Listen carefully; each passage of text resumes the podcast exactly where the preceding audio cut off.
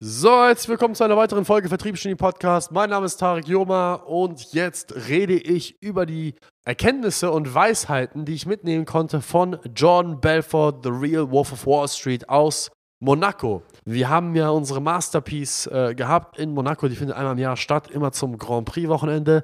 Wir haben noch, by the way, kurz Promotion, ungefähr neun Tickets frei für nächstes Jahr. Das Event ist begrenzt auf 15 Kunden. Das Ticket kostet 50.000 Euro netto. Ja, richtig. Wenn du jetzt gerade geschluckt hast, tut mir leid, dann bist du nicht dabei. Wenn dich das gerade excited hat, weil du glaubst, was zum Teufel ist für 50.000 Euro dabei, dann melde dich bei uns. Aber jetzt geht es erstmal darum, was haben wir letztes Jahr, äh, letztes Jahr, dieses Jahr mitgenommen, als wir als Gastredner Jordan Belfort hatten. Kurze Vorgeschichte, ich habe Jordan Belfort schon mal vorher gesehen.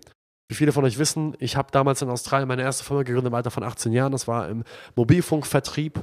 Da hatte ich 30 Mitarbeiter, ja, die dann äh, mit mir gemeinsam im Raum Sydney Mobilfunkverträge verkauft haben. Und eines Tages hat mein Chef, damaliger Mentor, ähm, sich dazu entschlossen, Jordan zu buchen für, eine, für einen kleinen Talk. Und dann sind wir dahin. Ja, wir sind dahin und haben uns das Ganze angeschaut. Er hat, er hat zu dem Zeitpunkt in Byron Bay gewohnt und lustigerweise hat Jordan sich daran erinnern können, als ich ihn darauf angesprochen habe. Und äh, das ist eine coole Story, die wir jetzt auch verpacken werden in einer Doku, wo wir darüber reden, dass ich damals als 18-jähriger Junge ihn gesehen habe, meine ersten Vertriebstipps bekommen habe von ihm und ihn jetzt selber buche für einen sechsstelligen Betrag für einen einzigen Tag. Das ist eine super coole Story.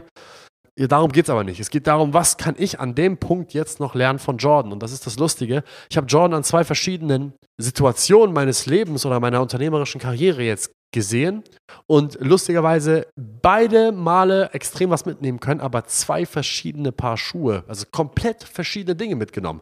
Das eine Mal war ich rein fokussiert darauf, Vertrieb, Vertrieb, Vertrieb, Vertrieb, Vertrieb, Vertrieb. Wie verdiene ich mehr Geld? Wie mache ich mehr Abschlüsse? Welche Abschlusstechniken gibt es? Welche Einwandbehandlungstechniken gibt es? Wie sorge ich dafür, dass ich den Kunden umdrehen kann? Was mache ich, wenn der Kunde das und das sagt? Das waren meine Fragen zu dem Zeitpunkt. Und jetzt als ich dieses Event veranstaltet habe für unsere Kunden, waren die Dinge, die ich mitgenommen habe, hab nicht inhaltliche, gar nicht mehr das, sondern jetzt bin ich an dem Punkt, wo ich mir die Frage stelle, okay, wieso gibt er sich so, wie er sich gibt? Wie ist seine Brand? Welche Witze platziert er wie? Wie konkret kommuniziert er mit, der, mit dem Team? Wie macht er sich als Redner? Wie hält er die Energie aufrecht? Wie baut er Geschichten in seinen Reden auf? Das sind alles Dinge, die mich damals niemals interessiert haben, weil es für mich nicht relevant war. Und das ist für mich so ein, so ein, so ein exemplarisches Ding, was das Thema Lernen betrifft, nämlich, dass man ein gutes Buch mehrmals lesen sollte und das an verschiedenen Situationen und, und, und, und verschiedenen Lebensabschnitten, weil man jedes Mal, wenn man dann ein Buch liest und das an verschiedenen Zeiten liest, das Buch aus einer anderen Perspektive versucht her zu betrachten. Ja, wenn ich mich mit Muhammad Ali zusammensetze, dann würde ich ihm ganz andere Fragen stellen als ein aufstrebender Boxer. Ich selber boxe nur zum, zur Freizeit, aber wenn jemand Profi-Boxer werden will, dann würde er sich mit Muhammad Ali hinsetzen, über ganz andere Themen mit ihm sprechen als ein Unternehmer, der nur Muhammad Ali nicht toll findet aufgrund seiner Boxing-Fähigkeiten. Natürlich ist das ein Ding, was ich bewundere, aber ich, ich, ich versuche ihn zu analysieren aus einer ganz anderen Perspektive als ein Profiboxer. Und genauso war es jetzt auch mit Jordan. Ich habe letztes Mal nur über das Verkaufen nachgedacht und dieses Mal habe ich darüber nachgedacht, wie verkauft er sich selbst, wie ist seine Marke, wie macht er seine Geschäfte, wie strukturiert er seine Mitarbeiter, wie sucht er seine Mitarbeiter aus, wie gibt er sich jetzt auf dem Event, warum geht er aus dem Raum, etc. pp. Und da möchte ich jetzt einige Dinge teilen, vielleicht zwei, drei Dinge, weil ich keine Lust habe, jetzt extra eine ellenlange Podcast-Folge draus zu machen. Und ganz ehrlich, wenn du wissen möchtest, was, was Jordan Belfort so zu bieten hat, dann komm einfach aufs nächste Jahr äh, im nächsten Jahr auf unser Masterpiece, da ist er auch schon für gebucht.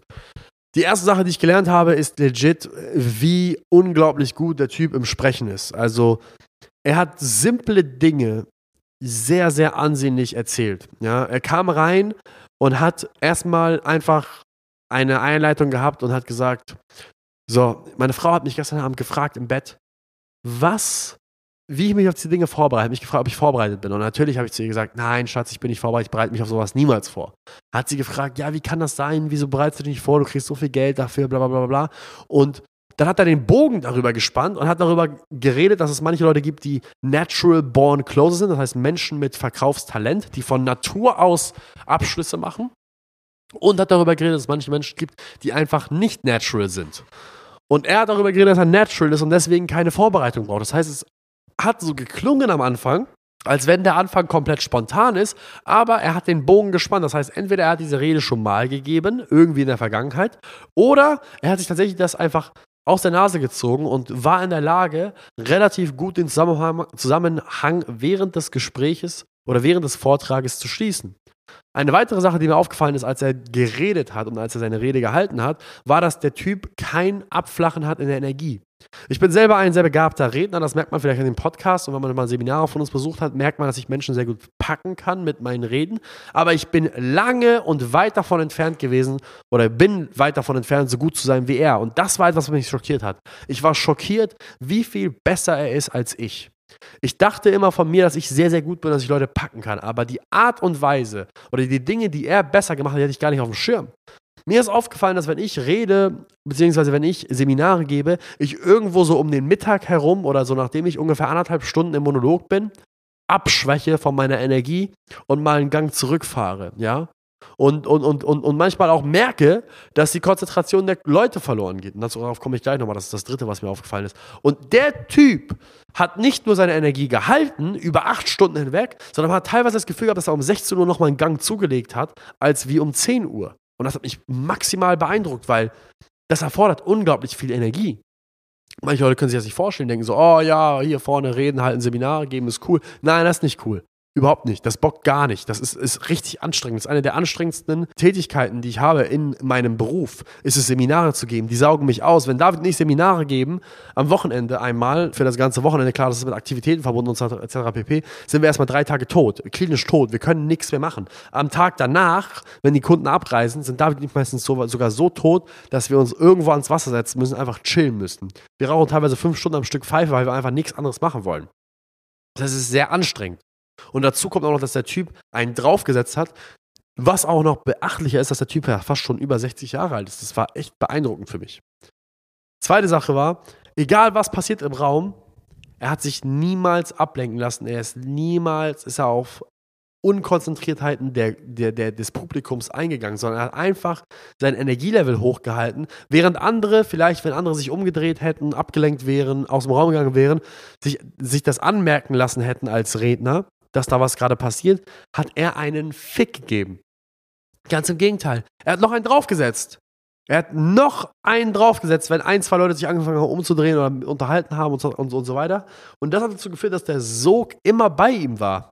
Er hat dafür gesorgt, dass selbst wenn die Aufmerksamkeit von woanders geklaut werden sollte, er so stark war, dass die, dass die Aufmerksamkeit sofort wieder bei ihm war. Und dadurch, dass er es nicht angemerkt hat, dass diese Aufmerksamkeit dahin geflogen ist, haben, haben alle im Raum akzeptiert, dass bei ihm die Musik spielt. Das hat mich hyper stark beeindruckt. Und das sind so die zwei Hauptdinge, die ich so bei ihm gelernt habe, beziehungsweise drei Hauptdinge, die, ich, die mir aufgefallen sind, in der Art und Weise, wie er sich gibt. Und ein Rand, eine kleine Randnotiz ist, er hat in seiner Brand extrem gut seine Positionierung gefunden.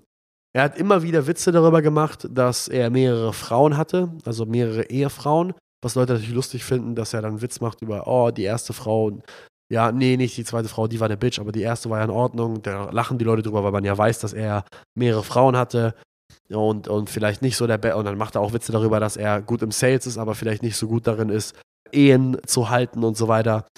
Und ein anderes Riesending natürlich, das ist ja klar, ist seine Drogen-Party-Geschichte. Äh, da macht er auch sehr oft Witze drüber. Warum? Weil die Leute das mit ihm assoziieren. Die Leute lieben diesen Film grundsätzlich für diese Szenen, wo Leonardo DiCaprio unglaublich gut diese Szenen nachspielt, wo er auf Drogen war und die verschiedensten Drogen konsumiert hat und die geistkranksten Geschichten erlebt hat. Und ich muss sagen, das baut er sehr gut ein in seine Reden, in seine Charakteristiken. Da sorgt er dafür, dass die Leute das mit ihm verbinden und er sorgt dafür, dass die Leute darüber lachen.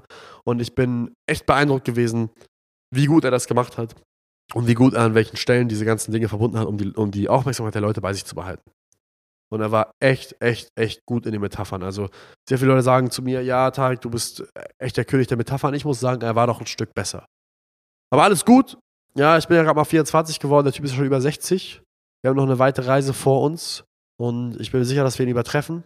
Wenn ich Jordan schon zweimal gesehen habe und mich immer noch auf das dritte Mal freue, dann könnt ihr euch darauf verlassen, dass das Erlebnis in Monaco ein unglaubliches ist und da man das einmal gemacht haben muss. Deswegen an alle Kunden und Nicht-Kunden. An alle Kunden, sorgt dafür, dass ihr euch das Ticket leisten könnt und schnell darauf bewerbt. Redet mit einem Kundenberater. An alle Nicht-Kunden, was zum Teufel macht ihr überhaupt mit eurem Leben? Werdet Kunde und sichert euch die Chance darauf, mit dabei zu sein beim Monaco Masterpiece. In diesem Sinne, vielen Dank fürs Zuhören. Lasst eine 5-Sterne-Bewertung da. Ist mir scheißegal. Bis dann. Ciao, ciao.